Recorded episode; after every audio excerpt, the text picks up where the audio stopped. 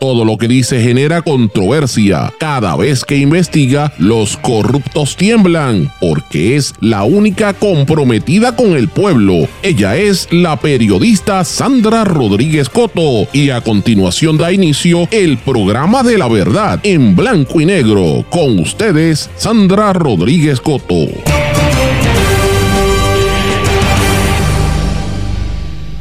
Siguen los múltiples problemas en Puerto Rico, pero el gobernador coge la Juyilanga, cogió otro avión y se fue de nuevo. Bienvenidos a su programa en blanco y negro con Sandra para hoy jueves 19 de octubre de 2023. Les saluda Sandra Rodríguez Coto, pendientes a las noticias que vengan sobre el paso cerca de esta área de la tormenta Tami y mientras tanto el gobernador, ¿dónde está? Otra vez de viaje, Pierluisi se va de viaje para la Universidad de Harvard. ¿Cuántas veces se habrá ido en el año Pedro Pierluisi? Esa es la gran pregunta. Estados Unidos e Israel anuncian un acuerdo para permitir la entrada de comida y medicamentos en Gaza desde Egipto. La Casa Blanca apunta a que Israel no es responsable del ataque al hospital, pero siguen recabando pruebas porque la evidencia muestra lo contrario. La prensa de Israel el periódico Harris, entre otros, dice que fue el gobierno de Netanyahu lo que provocó esa tragedia tan terrible en un hospital. Los bombardeos en Gaza dejan 3.478 muertos según las últimas autoridades y cifras de los gacetíes. En el, acá en Puerto Rico se reporta un caso de racismo en el Departamento de Corrección. Vamos a hablar de esto. Protesta en la ONU, levanta pasiones a nivel global. Hoy tengo más detalles de qué fue lo que pasó allí, que lo habíamos anticipado ayer en el programa y luego salió en la prensa internacional. Allí estuvo el licenciado Fermín Arraiza. Asesinan a golpes a un anciano en Atillo. Suspenden la vista en alzada en el caso de la representante Mariana Nogales. Firma un acuerdo a la Universidad de Puerto Rico, el negociado de la policía y la Oficina de Recursos Humanos para el desarrollo de cursos en línea. Crean la unidad especializada para atender casos de maltrato y negligencia en las escuelas. Delegación de Atletas Boricuas dice presente en Santiago 2023. Interceptan una embarcación con casi 10 millones de dólares, señores, en cocaína. Esto está malo. Mientras tanto, Proyecto Dignidad somete una medida para prohibir los tratamientos y cirugías de transiciones de género en menores. Y hoy tenemos una entrevista importante que usted no se puede perder. Presentan el libro sobre la historia de los maceteros, el emblemático equipo de béisbol de Vega Alta. Y hoy converso con el autor, el doctor Reinaldo Santana. Así que usted no se puede perder este programa a continuación. Como siempre le digo, en blanco y negro con Sandra es un programa independiente y sindicalizado. Significa que se produce simultáneamente, se transmite en una serie de emisoras que son las más fuertes en sus respectivas regiones por sus plataformas digitales, aplicaciones móviles y los dispositivos de las redes sociales Estas emisoras son cadena WIAC, compuesta por WIAC 930 AM Cabo Rojo Mayagüez, WISA WISA 1390 AM desde Isabela, WIAC 740 en la zona metropolitana. Nos sintonizan también por WLRP 1460 AM Radio Raíces, La Voz del Pepino en San Sebastián. Por el X61, que es el 610 AM, 94.3 FM, Patillas, Guayama y todo el sureste del país. Por WPAB 550 AM Ponce, ECO 93.1 FM para todo Puerto Rico. Y también nos sintonizan por la plataforma de mundolatinopr.com. Y cuando salimos del aire, esto está en todas las plataformas de podcast, además de nuestras redes sociales pero vamos de lleno con los temas para el día de hoy. En blanco y negro con Sandra Rodríguez Coto. Muy buenas tardes y bienvenidos a esta edición de En Blanco y Negro con Sandra. Espero que estén todos muy bien. Gracias por su sintonía. Hoy es jueves 19 de octubre y ya ustedes escucharon en los titulares. Venimos con un programa bien variado, desde entrevistas que no se pueden perder hasta las situaciones de lo que está ocurriendo. Pero quiero comenzar haciéndole un llamado a toda la gente que me escucha que esté atento a los informes de meteorología, porque aunque no hay vigilancia ni aviso de tormenta ni nada para Puerto Rico, ya se sabe que se formó una tormenta tropical Tami. Eh, y pues estamos pendientes, ¿verdad? Que usted sabe que las lluvias con los terrenos como estaban en Puerto Rico, pues siempre causan impacto. A mí me, yo, yo me río cada vez que vienen estas tormentas y le ponen nombres distintos. Yo recuerdo cuando el huracán María, que la gente hablaba de la Virgen María y, toda la cuestión, ¿verdad? Religiosa. Eh, escucho esta de Tami y pienso en una prima que yo tengo que se llama Tamara, que le decíamos Tami cuando era chiquita. Este, que, es, tremenda, es una tormenta cuando va por ahí caminando, así que viene la tormenta con su nombre, veremos a ver. Pero bueno, lo cojo a chiste, señores, pero hay que reírse por no llorar, porque este país, usted sabe que cuando vienen unas lluvias, mucha gente sufre, así que esperemos que esto no, no afecte a, a nadie. pero usted sabe que se tiene que preparar porque eh, la salvación es individual, como decimos aquí eh, esperar a que nos vengan a, rescatar, pues no es tan fácil la cosa. Hay que, hay que prepararse, eh, guardar sus documentos, preparar la mochila de emergencia. Si usted vive en una zona inundable, usted sabe que se tiene que ir. Así que pendiente a todo esto. Pero bueno, mientras tanto, mire, a la Jujilanga, como dije, el gobernador se fue de Puerto Rico otra vez, salió de viaje oficial a la ciudad de Boston. Oigan, este gobernador es el más que está viajando en la historia de Puerto Rico reciente, porque yo sé que Hernández Colón viajaba, si la Calderón viajaba, Pedro Rosselló González viajaba, Ricardo Rosselló Nevares viajaba, Luis Fortuño viajaba, eh, creo que, que Wanda Vázquez no viajó porque estaba la pandemia, pero todos los gobernadores, Aníbal Acevedo Vilá no tanto, pero todos han viajado de una manera u otra. Pero yo creo que nadie le ha roto el récord al viajero frecuente. Yo no sé en cuánto estarán las millas de, frequent flyer del gobernador, porque este, él, no pasa una semana que no se monte en un avión y no salga de aquí. Usted dirá, ah, está haciendo negocio. Mira, así como el negocio que hicieron aquella vez cuando fueron a España, finiquitar el contrato que nos espetó un aumento en los peajes a todo Puerto Rico, ahora Metropista, pues mira, para, ya usted sabe para qué era. Los viajes aquellos a México y a Panamá todavía no sabemos en qué ha quedado, cuál ha sido el resultado de aquello, pero ahora el gobernador va a estar participando en una reunión anual de la Junta Asesora del Topman Center eh, Advisory Board en la Escuela Kennedy en la Universidad de Harvard. La Universidad de Harvard tiene una escuela de gobierno eh, eh, ¿verdad? Con el nombre de, Kennedy y el gobernador va a estar allí hablando, ¿verdad? Me, me imagino en esa reunión anual.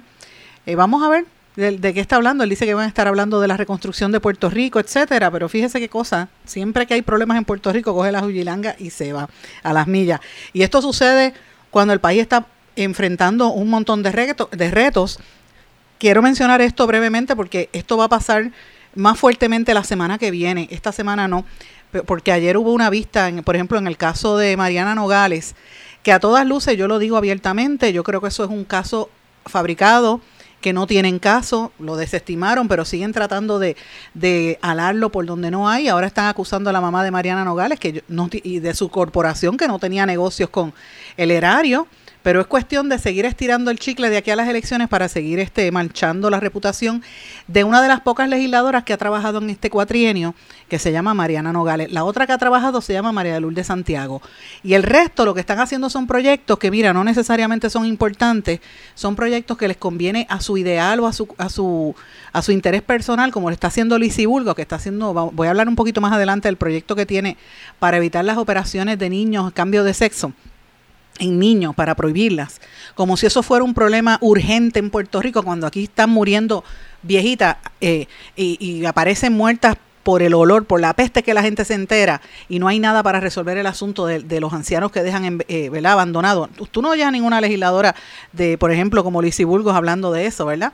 Sin embargo, cuando usted ve una legisladora como Mariana Nogales, que se ha estado fiscalizando la corrupción, todos estos empresarios de la ley 2022 eh, que estaban aquí recibiendo beneficios y sin dejar nada a cambio, llevándose el dinero como Sinclair, el que dejó pillado a medio mundo, ella lo denunció, ah, pero entonces había que ir contra ella, en un caso que se va a caer. Así que ese caso eh, va, llevaron ayer a Manuel Díaz Saldaña, que hizo un recuento de todo su historial político con el PNP y los roles que estuvo dentro del Partido Nuevo Progresista.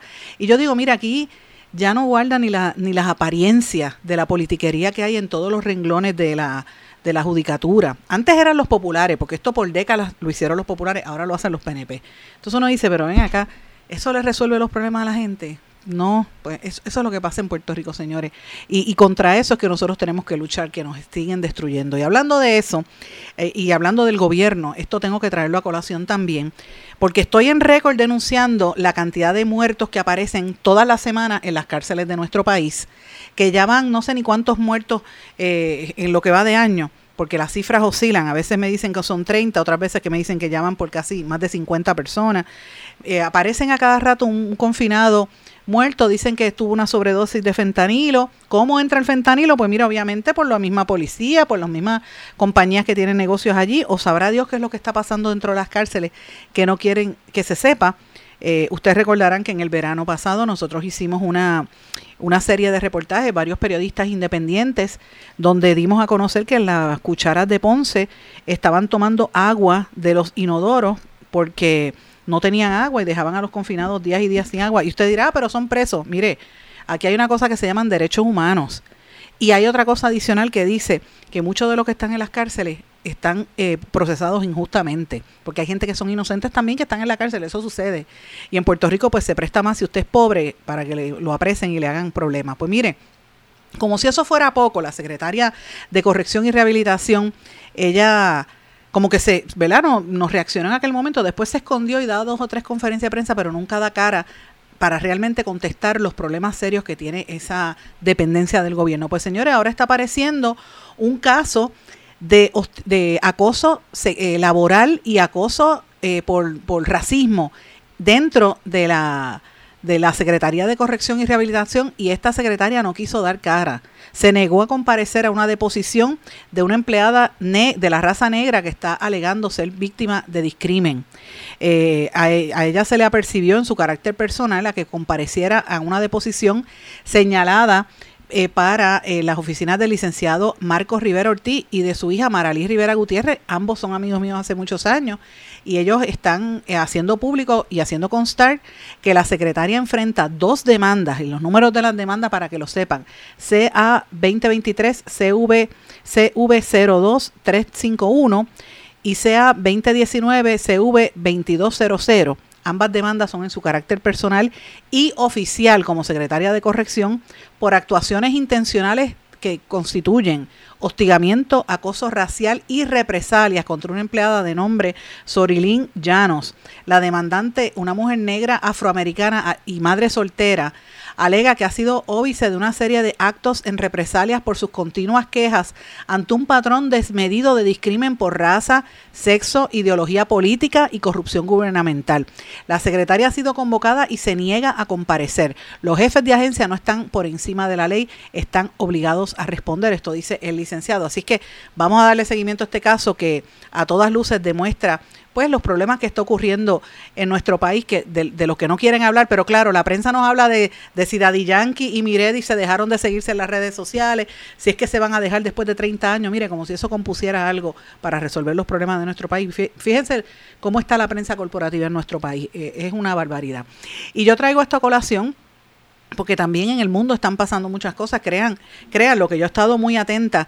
En el día de ayer nosotros lo anunciamos aquí que hubo unas manifestaciones, ustedes saben que llevamos varios días dando a conocer que estaba en la sede central de Ginebra de, de la Organización de las Naciones Unidas, estaba por allá eh, Fermín Arraiza, el licenciado Fermín Arraiza, eh, presentando el caso de Puerto Rico, publicamos de esto y él nos hizo llegar también por mensaje unas fotografías y un vídeo que nosotros compartimos en horas de la tarde de ayer, donde una serie de representantes de distintas delegaciones de Puerto Rico, Guam, los pueblos indígenas y otras poblaciones hicieron una protesta silente contra los Estados Unidos durante la sesión número 139 de la Comisión de Derechos Humanos, eh, en el que se estaba reuniendo en Suiza y los asistentes se pusieron de espalda cuando entró la embajadora de los Estados Unidos, quien no contestó los reclamos hechos sobre la disparidad y el coloniaje hacia los pueblos originarios y las posesiones militares. Hay que ver qué dice el Comité de Descolonización y qué va a pasar hoy, que es el último día, ¿verdad?, de toda esta sesión. Pero esta noticia nosotros la dimos a conocer cerca de la, eh, más o menos a las 8 de la mañana, y de hecho recuerdo que lo mencioné en el programa de ayer, si no me equivoco, pues miren, en horas de la tarde es que sale en la prensa internacional, en Associated Press y por ahí para abajo en un montón de medios, dice activists turn backs on US officials as UN-backed Human Rights Review of United States wraps up. Y dice docenas de activistas, eh, incluyendo personajes de, ¿verdad? Personalidades que representan grupos de la comunidad LGBTQ, eh, nativos americanos, indígenas, ¿verdad?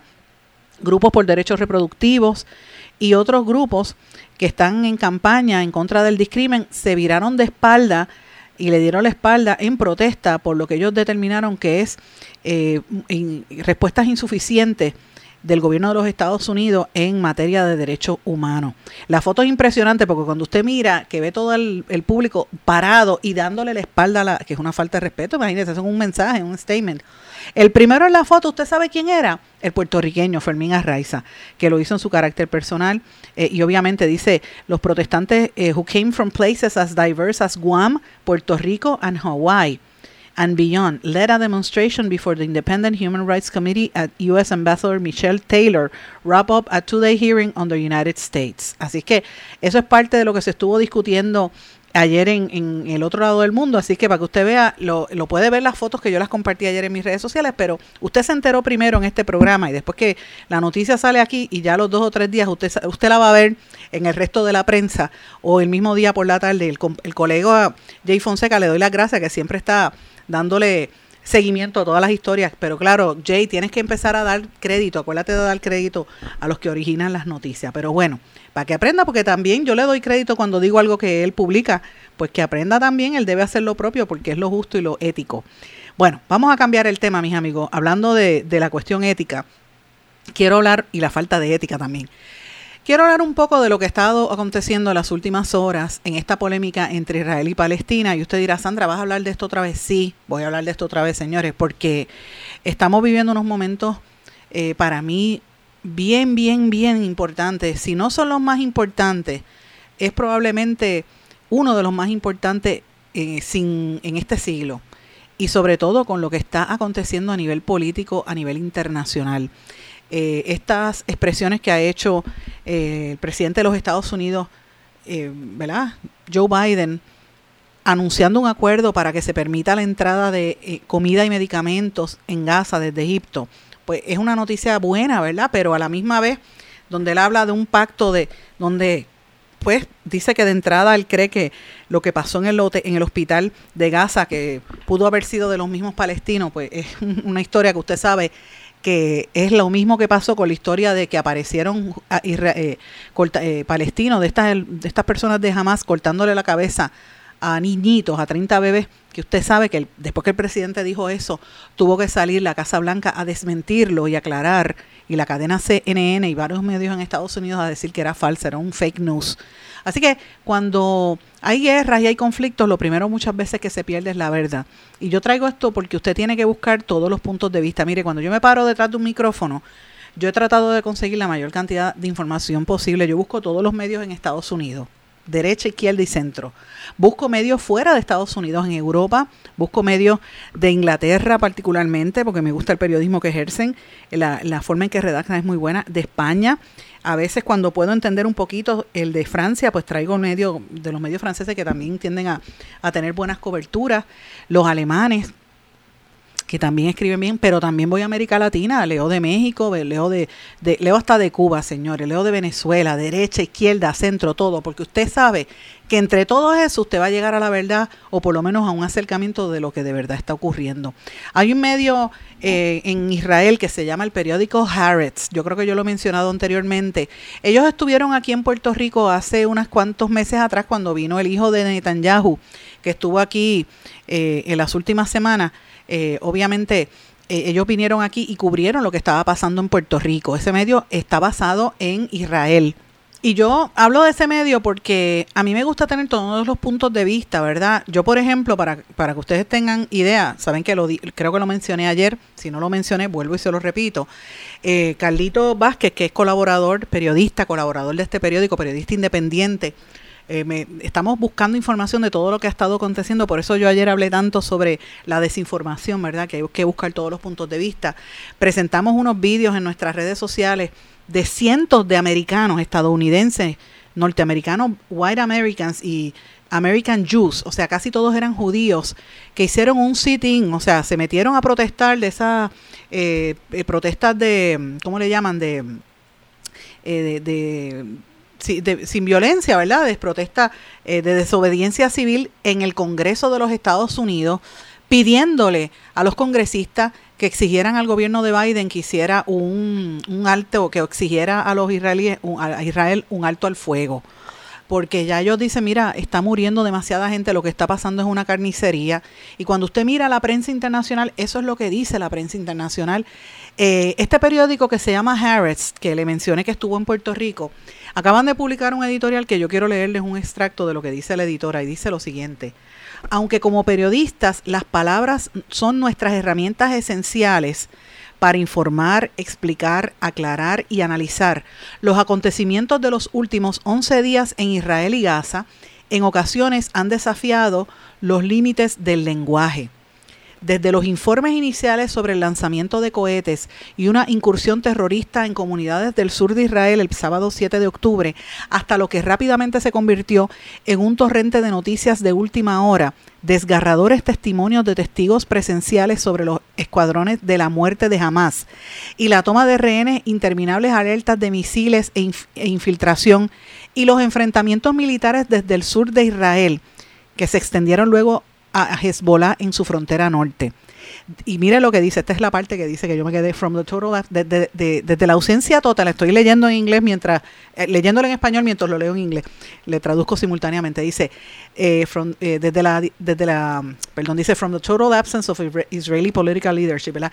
Desde la ausencia total del liderato político israelí pasando por la negativa de Netanyahu a asumir públicamente su responsabilidad hasta la formación de un gobierno en emergencia, desde las órdenes de evacuación de Israel hasta más de un millón de habitantes de Gaza, el aumento de la violencia de los colonos en Cisjordania, los preparativos para una incursión terrestre, las respuestas de la comunidad internacional a Hamas, la denuncia hasta el apaciguamiento creciente por preocupación de la crisis humanitaria que hay en, en Gaza, la inminente visita del presidente Biden que se dio en el día de ayer, hasta el mal manejo y la mentira en torno a este, eh, eh, according to en torno a lo que ocurrió en el hospital en Gaza. Harris ha cubierto y continúa cubriendo todos los aspectos de este desastre que aún se desarrolla minuto a minuto de día y de noche. Nuestros reporteros están en la primera línea de este conflicto, nuestros analistas y comentaristas brindan información esencial sobre lo que ha sucedido, lo que significa y hacia dónde se dirige esta situación tanto para Israel, los palestinos, el Medio Oriente en general y el mundo. En todo este panorama mediático del Medio Oriente, solo Harris puede ofrecer este alcance y profundidad y compromiso con los principios periodísticos y los invito a explorar y participar de nuestra cobertura. Entonces ahí le está pidiendo a la gente que se suscriba al periódico. Eh, porque así es como ellos sobreviven en este proceso. Pero fíjense lo que les tengo que decir, que es un periódico de Israel. Dentro de Israel, casi todos son este, israelíes, no son palestinos, tienen reporteros obviamente de, otras, de otros países, pero están reportando y están cuestionando a eh, Netanyahu los problemas serios que él tiene allí. Y yo no, francamente, yo no estoy aquí defendiendo a, a Hamas y eso por mi mente no puede suceder porque esa gente son grupos extremistas eh, y son terroristas. Lo que hicieron al entrar y, secuestrar tantas personas, eso no tiene perdón, ¿verdad? En, este mundo. Pero la respuesta que ha habido y la cantidad de muertes, casi todos niños y gente enferma, pues mire, nos tiene que poner a pensar. Y si es así como se maneja la información, ¿qué podemos esperar nosotros? Así que usted que me está escuchando, vuelvo y le digo, cada vez que me paro detrás de un micrófono, lo hago con mucha seriedad, pero después de haber buscado la mayor cantidad de información posible. Yo no soy perfecta, no soy infalible, o sea, todo el mundo comete errores, pero yo trato de, tener la información más completa hasta el momento en que pueda, ¿verdad? Si hay algo que cambie, pues uno lo va a decir también. Pero lo cierto es que en esta controversia hay que estar del lado de donde siempre uno va a estar del lado del que sufre, de la víctima. En este caso, los dos pueblos están sufriendo, más ahora mismo la gente pobre de Gaza que no ha estado bien, porque viven en un estado de sitio, en una parte ahí terrible, y que lo, lo reconozca un medio israelí, pues nos tiene que poner a pensar de hasta dónde llega, ¿verdad? La situación y lo que aquí en este en esta parte del hemisferio no se comenta. Tengo que hacer una pausa. Cuando regrese voy a hablar de otras cosas. No voy a hablar de política, no voy a hablar de, de nada que tenga que ver con estas controversias. Venimos a hablar de la cultura, vengo a hablar del béisbol. Así que esté pendiente que regresamos enseguida. Esto es En Blanco y Negro con Sandra Rodríguez Coto. Esto es En Blanco y Negro con Sandra Rodríguez Coto.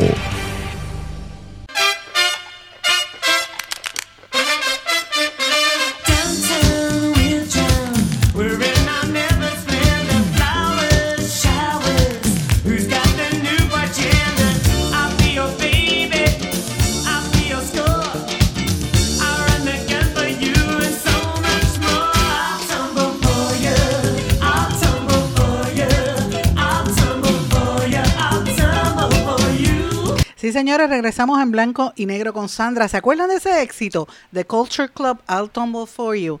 Señores, hace 41 años, esa fue un éxito de las de las disqueras y de todo el mundo. En todas partes se estaba tocando esa canción de Boy George y su grupo Culture Club.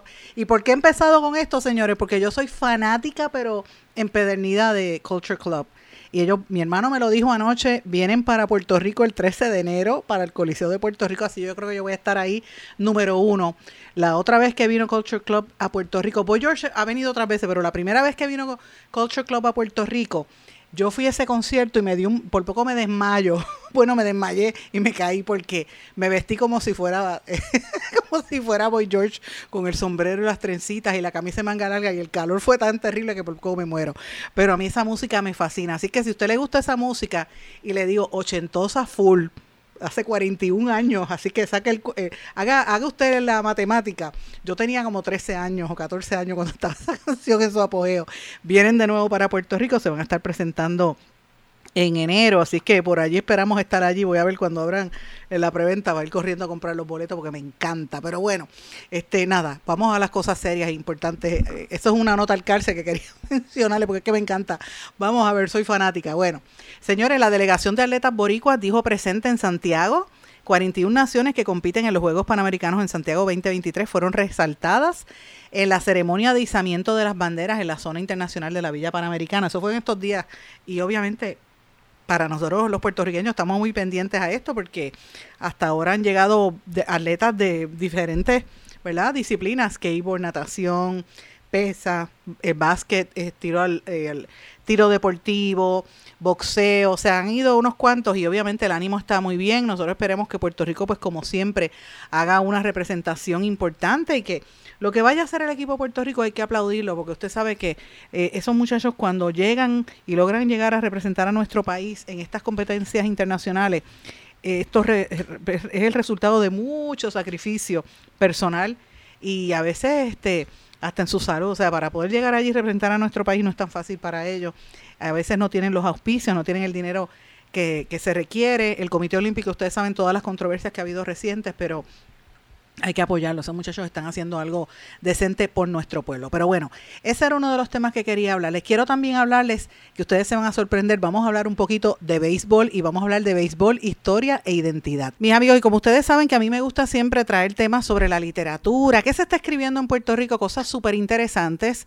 Mi queridísima amiga Anamín Santiago, la, la actriz y profesora y autora, me estuvo hablando y me hizo llegar información sobre un proyecto súper interesante que se está publicando, se acaba de publicar sobre un equipo de béisbol, ¿verdad? Los maceteros de Vega Alta, 1958 al 2022, Historia e Identidad, escrito por el también actor e, historia, e historiador, el doctor Reinaldo Santana, que está presentando, es una investigación sobre la historia del deporte en el pueblo de Vega Alta. Y lo tengo en línea telefónica para que hablemos un poquito sobre este proyecto. Es una obra súper interesante que me parece que muchos de los aficionados del deporte lo van a querer eh, adquirir y poder leer. Bienvenido en blanco y negro con Sandra, doctor. Saludos, muchas gracias Sandra por la oportunidad. Un honor para mí estar eh, hablando contigo. Un saludo a todos los radioescuchas. Gracias, muchísimas gracias. Esto es súper interesante porque los Maceteros fue un equipo bien reconocido, emblemático, ¿verdad? Que le daba como un eh, renombre al municipio de Vega Alta y a, esa, a toda esa región por muchos años. ¿por, qué, ¿Por qué rescatarlo y, cuál es la, el enfoque? Pues definitivamente pues el, equipo de los maceteros de Vega Alta pues considero que es eh, el equipo emblema de, Vega Alta que le da identidad al pueblo.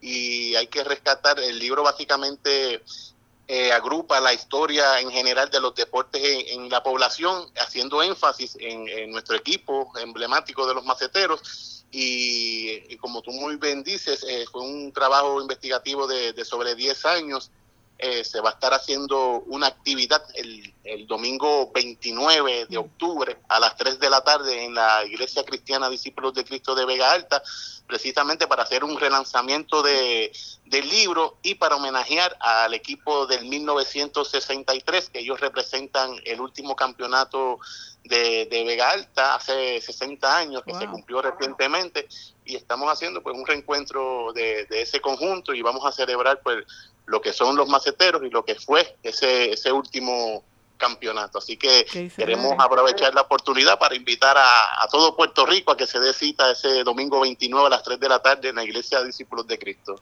Qué chévere. ¿Dónde queda esa iglesia específicamente para que la gente pueda llegar?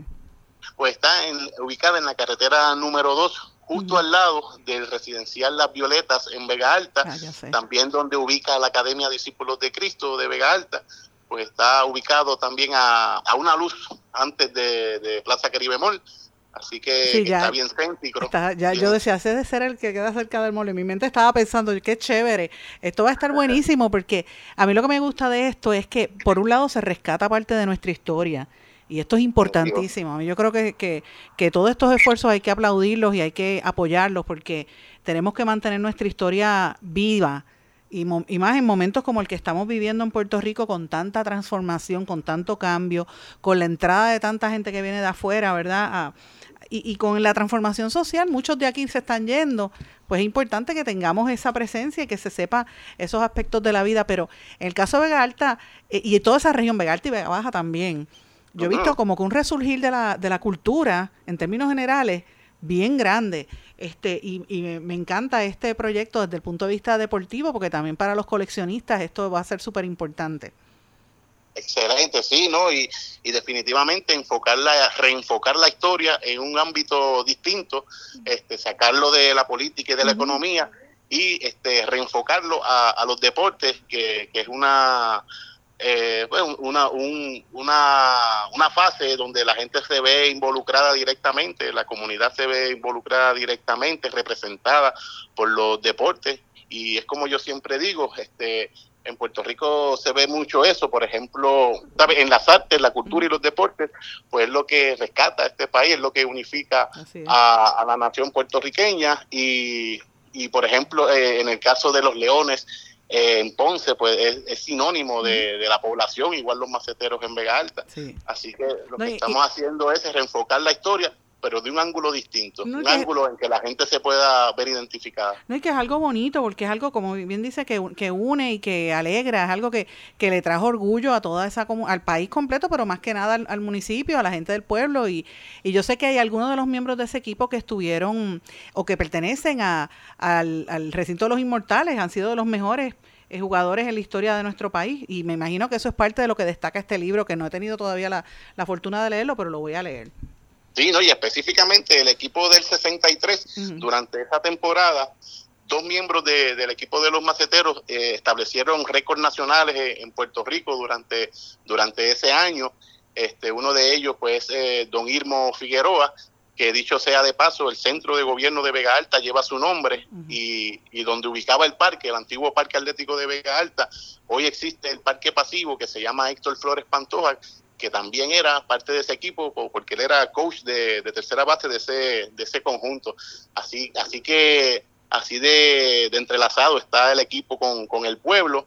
También otro dato importante sobre ese equipo específico del 63 es que seis miembros eh, de ese conjunto están inmortalizados en el recinto de inmortales del béisbol aficionado de Puerto Rico y, y siete de ellos estuvieron presentes con el equipo nacional justo después de, del torneo de la AA. Así que, que está, el equipo está ligado bien fuerte a la historia deportiva, tanto nacional como regional. Tremendo, me encanta, me encanta. Y lo más que me gusta es el, el, acercamiento a estos temas que, que como bien dice, rescatan nuestra cultura, las cosas bonitas, las, las, cosas que nos unen como pueblo.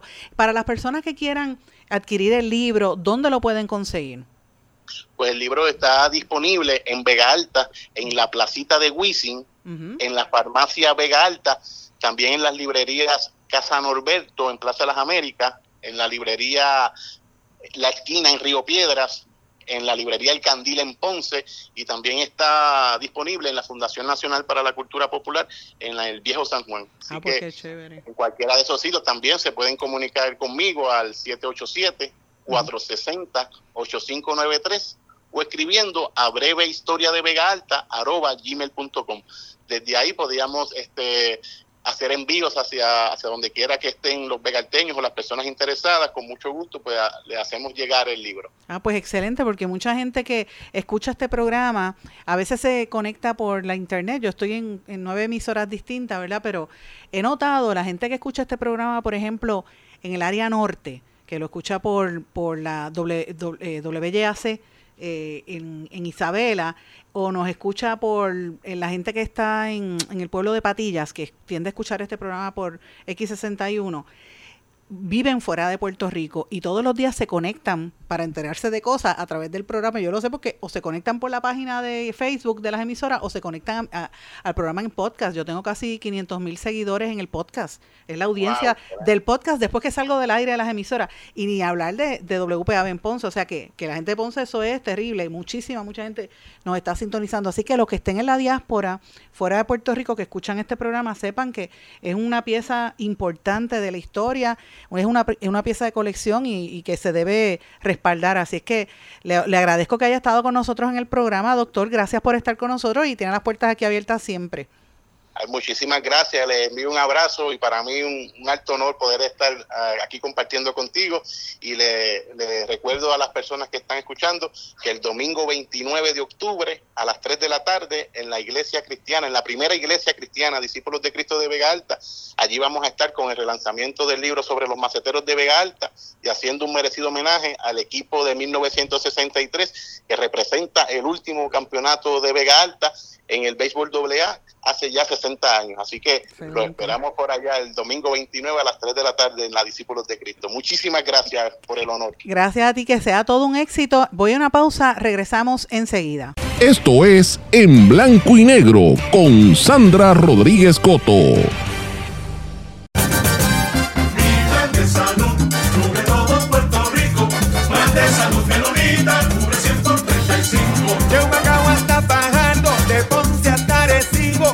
De salud menonita, cubre 100 por 35. De Santa Isabel a Caguas, de San Juan hasta y bonito. Plan salud menonita, cubre 100 por 35.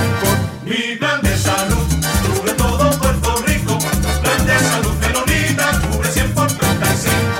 Quites el dolor de cabeza con sus obligaciones de contabilidad con los servicios que presta Villalba y Villalba Company. Directo, personal y con sensibilidad humana. Lo que se busque un verdadero asesor de contabilidad para todo tipo de servicio de contabilidad, pago de IBU, pago de nómina, informes trimestrales y anuales y otros. Ofrecen servicio directo personalizado. Villalba y Villalba Company. Para orientaciones, su teléfono el 939-336-5774.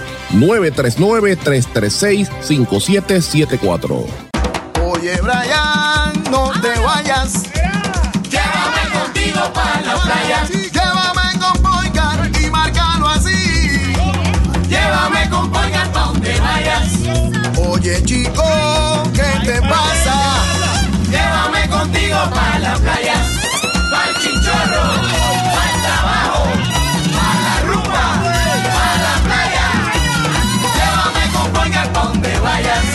Vamos con Boycar. Legisladores, no al proyecto del Senado 258. Este proyecto de ley 258 tiene una enmienda que permite a las farmacias realizar pruebas de laboratorio. El laboratorio es el único lugar autorizado en ley para la realización de pruebas y reportar resultados. El laboratorio clínico lleva controles específicos para ofrecer resultados exactos en los que puedes confiar para el cuidado de tu salud. No te arriesgues por la salud de todos. Dile no a la enmienda que permite la realización de pruebas de laboratorios en las farmacias. Legisladores, voten no al proyecto del Senado 258. Mensaje de la Asociación de Laboratorios Clínicos de Puerto Rico. Esto es En Blanco y Negro con Sandra Rodríguez Coto. Regresamos en blanco y negro con Sandra. Bueno, mis amigos, han estado ocurriendo muchas cosas en Puerto Rico en los últimos días. Ustedes recordarán que la columna que yo publiqué el domingo fue precisamente de una señora que apareció muerta en su apartamento y la gente lo encontró por, la, la policía la encontró por el hedor, la peste, ¿verdad? Y esto ha seguido aconteciendo, ¿verdad? Siguen ocurriendo cosas como esta. Por ejemplo, en el día de ayer interceptaron una embarcación con 9.5 millones de cocaína en Puerto Rico. Imagínense, si cogen una, imagínense cuántas entran que la gente ni se entera, cuánta droga está entrando en nuestro país, que todo, lo, usted sabe lo que eso conlleva, muertes, asesinatos, todos los problemas que hay de la salud mental y de la criminalidad que hay en nuestro país que nos tiene que poner a pensar, porque imagínate, una embarcación que lo cogieron cerca de desecheo, ¿por dónde entrarán las otras, verdad? ¿Cuáles son las rutas para venir a destruir la, en, nuestro país? Y estas cosas, pues uno, uno se pone a pensar, Dios, Dios mío, ¿cuáles son las prioridades que está pasando en nuestro pueblo? ¿Qué es lo que la gente necesita cuando sabemos que hay tanta, eh, ¿verdad?, desesperación de gente que está hasta pasando hambre. En, en las universidades hemos visto que hacen como unos unas especies de, de, comedores, porque hay hasta estudiantes que no tienen dinero para comprar alimento. Hay gente que, la, que pasa necesidad. Y yo sé, por eso siempre digo, mire, usted dele la mano a su vecino, porque usted no sabe si después en el futuro sea usted el que necesite esto. Y entonces esto me pone a reflexionar sobre cuáles son las prioridades que tienen nuestros políticos en Puerto Rico. Yo sé que usted puede tener su creencia personal y, profesional y, e ideológica y eso se tiene que respetar porque para eso usted tiene derecho. Ese es su derecho. Estamos en, en una democracia, esto no es una dictadura y yo no quiero que lo sea. Pero a la misma vez uno tiene que plantearse contra cuáles son las prioridades. Aquí hay tanta y tanta necesidad. Entonces yo veo que Proyecto Dignidad no sale de una y se mete en otra. O sea, todo el mundo sabe que Proyecto Dignidad se está preparando para dar un tumbe en las próximas elecciones. Si no se convierte en el segundo, en el, yo creo que va a ser la segunda fuerza electoral y eso lo saben en el PNP, lo saben en el Partido Popular. Por eso es que usted ve que el PNP está dando el todo por el todo para tratar de atraer un poquito ese electorado que se fue con dignidad y los mismos populares que se fueron con dignidad. Así que el Proyecto Dignidad está movilizando su gente, se están organizando, están haciendo su campaña, pero ¿por qué insisten en cosas que no son que, no son prioritarias? Yo puedo entender que en su en su en su visión de mundo, quizá eso para usted es lo más importante, pero si usted se sienta y analiza, usted dirá, bueno, pero ¿cuál es la prioridad? Ahora mismo la la, eh, un proyecto de la Cámara, el 1889, sometido el, la semana pasada en medio de la controversia que había prácticamente con Rodríguez Bebe, pues ahora acaban de, Lizzie Burgos, la representante, presentó un proyecto de ley que busca prohibir eh, los tratamientos hormonales y las cirugías para prohibir los cambios eh, estéticos en menores de edad para ayudarlos en el proceso de transición a sus identidades de género. Eh, o sea, en otras palabras, que este un menor de edad no pueda cambiar de género y no pueda tomar los tratamientos adecuados para esto.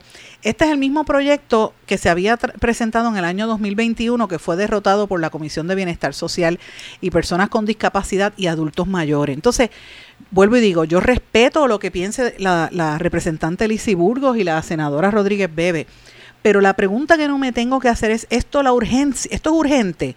¿Esto es lo que de verdad ahora mismo necesita Puerto Rico? Cuando aquí hay una crisis de vivienda, cuando aquí hay un problema serio de la, de la, sobre todo la gente vieja, yo, esa es la gente que yo más tengo pegada del corazón, los viejos y los nenes maltratados. Más de 10.000 casos de niños que se han maltratado que el gobierno no quiere decretar un estado de emergencia. Y los violan, los maltratan, aparecen muertos con golpes y moretones y no hay quien los investigue. Es más, le quitan los nenes y después vuelven y se los dan como pasó con Licha que yo no sé si ella es agresora o no, pero o sea, uno tiene que cuestionar con tanto problema que tiene esa muchacha. Entonces, esas para mí sí esas son prioridades. Entonces uno dice, ¿qué están haciendo para atender esta población viejita que hay en, cada municipio? No, es volver al tema de la sexualidad, es volver al tema de la, de la cuestión moralista. Mire, este, yo no estoy diciendo que no se, no se someta al proyecto, pero no sé, yo, yo, yo quisiera saber qué proyectos ellas han radicado, si alguno, para pues, resolver este tipo de cosas, ¿verdad? Yo, yo francamente, no sé, eh, la, la exposición de motivos de este proyecto dice que, en, y voy a leer textualmente, dice que en nuestro Estado de Derecho los menores de edad no tienen la capacidad para consentir el tratamiento médico alguno. Un menor no tiene la capacidad emocional, psicológica ni intelectual para tomar decisiones que conlleven consecuencias irreversibles, permanentes y experimentales. No podemos permitir que nuestros niños sean hormonizados y mutilados con la excusa de que se está tratando un trastorno psiquiátrico, dice la exposición de motivos. Entonces, ella no da cara ante esto cuando le preguntan, está como la, la, senadora Rodríguez Bebe, que se puso a criticar el concierto de Villano Antillano y después vino un concierto que sí permitían niños, sí entraron niños, hablaron de, de Satanás, hablaron de usar droga, hablaron de hacer sexo con los niños y él convirtieron el choliseo en el choli infierno porque estaban hablando de Satanás allí y ninguna de ellas salió a hablar. Ah, pero hablaron de, de este, de, Villano Antillano, porque es un hombre trans. Entonces la pregunta es, ¿la pelea es porque son trans? Es, criminalizando a las personas trans y a los que sean aliados con estas medidas. Mire, eh, yo francamente, yo no soy quien para juzgar las decisiones que tome nadie, ¿verdad? Y lo que pueda sentir en su fuero cualquier persona. Sí reconozco que hay unas cosas que se llama presión de grupo y, y sí reconozco que hay presión de muchos sectores también para que pues los muchachos experimenten y hagan cosas. Mire, yo tengo una hija joven y yo me estoy todo el tiempo con la juventud, yo veo lo que está pasando con los muchachos hoy en día, yo estoy clara lo que está pasando. Pero eso se las cosas se conversan, las cosas se hablan. Los muchachos están en una edad donde lo que necesitan es una guía, una conversación con alguien que sea como, como un mentor, pero todo sea punitivo, el muchacho o la muchacha se va a rebelar. Así que yo de verdad creo que este tipo de medida no es una prioridad en la crisis eh, emocional y de sociedad que nosotros tenemos como pueblo y me parece que la representante vuelve a, a fallar malamente con este proyecto que, que francamente lo que hace es este afectar unas decisiones. Yo sé que esto en algunos estados que donde ha habido esta controversia se ha ido eliminando. Creo que según el informe dice que 22 estados han aprobado leyes parecidas, pero francamente en Puerto Rico yo no sé si hay el clima para esto. Yo no sé si estos tratamientos se están dando porque tampoco ofrece una estadística de cuántas veces se hacen este tipo de cosas en Puerto Rico. Entonces, pues, ¿cómo uno va a tomar una decisión y el pueblo se va a informar a base de qué?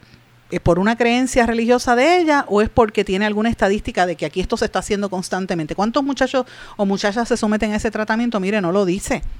Y eso lo deberían contestar si está sometiendo estos proyectos de ley o es que lo está, lo está sometiendo para quedar bien con algunas iglesias. Esa es la pregunta que tenemos que hacernos, ¿verdad?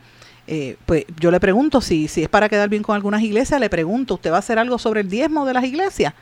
¿O usted va a hacer algo sobre las iglesias que están apoyando a todos estos sectores de, por ejemplo, los adictos a droga. ¿Qué está haciendo para esas iglesias usted? Porque si usted está legislando solamente para las iglesias, pues esas son las preguntas que tenemos que plantearnos. Pero bueno, y yo sé que, que la gente se molesta porque uno traiga estos temas, pero estas son cosas que hay que hablarlas, señores, porque hay unas prioridades. Vuelvo y digo, aquí están muriendo personas mayores todas las semanas. Viejitos que aparecen muertos en su casa por peste. El matrimonio que los, los amordazaron y los mataron en su propia residencia y entonces no hay legislación para velar a esas, a esas personas que pasan hambre, que pasan soledad, que a veces tienen que estar entre comprarse el medicamento, pagar la pastillita o comer, o, pasan días sin comer porque no pueden caminar. No tiene, eh, eh, ¿Qué legislación ha hecho Lizy Burgos para esa gente? Esa es la pregunta, porque yo no conozco ninguna. Y si la tiene, pues por, con mucho gusto yo la voy a difundir. Pero, ¿sabes cuál es la prioridad? Es la parte que no explica y a mí me parece que eso hace falta. Pero bueno, quiero mencionar también otra noticia que me parece importante y esto tiene que ver con la Universidad de Puerto Rico, que el presidente anunció la firma de un acuerdo colaborativo con el negociado de la policía y la Oficina de Administración y Transformación de los Recursos Humanos para crear esfuerzos colaborativos dirigidos a profesionalizar y ofrecer oportunidades de crecimiento académico en la modalidad en línea a los servidores públicos del cuerpo policial. Eh, y van a ser cursos que se van a dar online mediante un plan de capacitación liderado por la eh, Oficina de Administración y Transformación de Recursos Humanos. Hace, antes eso tenía otros nombres, creo que era Ocalar, si no me equivoco, antes le decían. Y esta oficina y este proyecto espera impactar el desempeño de los policías en el ejercicio de una de las de una serie de sus funciones. Esta alianza nos permite continuar con la excelencia académica que nos distingue, dijo el presidente de la Universidad de Puerto Rico, el doctor Ferrao. Y este, ellos han designado al recinto de Bayamón como el ente que va a administrar este acuerdo a través de el Departamento de, Educación y de Educación Continua que tiene ese, ese departamento junto con la policía. A mí me parece que esto es buenísimo. Esto le va a dar oportunidades a los estudiantes. Hay un presupuesto de casi 4.4 millones de dólares para esto. Y a usted hacer un video y unas clases online, el, el, si es un retén, si es un policía, un, un secretario, un personal que no sea ¿verdad? de los uniformados, pero que trabaja en la policía, puede desarrollarse profesionalmente tomando estos cursos y pues los ayuda, ¿verdad? Para estos adiestramientos y los incita y los, los, los, y los, los, promueve y le da la idea de que, mire, usted puede seguir estudiando. Muchos este, policías que tienen, aquí los policías los trasladan de un sitio a otro y viven en el, son de la zona oeste y lo ponen a trabajar en Carolina, en Bayamón. Pues mira, a veces no pueden regresar al municipio de donde ellos son, pues pueden quedarse tomando estas clases y todo lo que sea por echar hacia adelante, pues mucho mejor. Y esto hay que añadirle que como ha habido tantos problemas en la Academia de la Policía, pues también hay unas lagunas que yo creo que estos cursos podrían este, llenar y más que nada le va a despertarle interés porque si él no tiene bachillerato o, o, quisiera estudiar una maestría, irse a estudiar derecho, pues mira, quizás ese es el momento lo que le faltaba. Eh, y, me parece que es una, una, noticia muy buena. Y mientras tanto, también otro acuerdo que se firmó eh, crea en el Departamento de la Familia, en el Departamento de Educación, una unidad especializada de atención escolar para desarrollar estrategias para disminuir los posibles casos de maltrato y negligencia en el entorno escolar y esto va a estar en siete regiones de la, eh, del, del, país en el sistema público de enseñanza, así que me parece que esto es bueno también. Y obviamente la Secretaría de Educación y la de la Familia están tratando de hacer lo posible porque las confirmen, y este es uno, a mi juicio, uno de los ejemplos que están tratando de hacer. Me parece que no van a tener éxito al respecto, porque bueno, los populares han dicho que no las van a confirmar. Y mientras tanto, hablando de los populares, ay Dios mío, se me acaba el tiempo, pero mientras tanto, estoy pendiente a lo que dice Tatito Hernández, presidente de la Cámara, que lo tiene, él como está loco por entrar ya a la alcaldía de, Dorado, lo tiene loco el alcalde de Dorado y él están en enfrascados en una contienda bien, bien fuerte. Creo que esa primaria va a ser una de las más divertidas de todo esto. Y creo que si él entra, si Tatito gana, le va a pasar lo mismo que cuando llegó a la Cámara, que, que el presupuesto va a tener que bregar con cuadrar el presupuesto y otra serie de cosas. Así que me parece que está interesante. Él hizo unas expresiones ayer donde Tatito Hernández denunció que el alcalde, él le dice el alcalde saliente. el alcalde de Dorado. Le dice el alcalde saliente, deja desprovistos de servicios de emergencias médicas a los ciudadanos de Dorado y emplazó al procurador del paciente a que investigue la negligencia que hay en el alcalde de alcalde saliente. Oiga, pero y, eso que son populares, imagínense, qué cosa más increíble. Bueno, con esto mis amigos me despido, no sin antes desearles a ustedes que pasen buenas tardes. Siempre le digo escríbame que yo le contesto, usted sabe que lo hago. Me tarde un poquito, pero a veces lo hago el mismo día. Escríbame cualquiera de las redes sociales o al correo electrónico en blanco y negro con Sandra arroba gmail.com. Muy buenas tardes a todos, que pasen un hermoso día.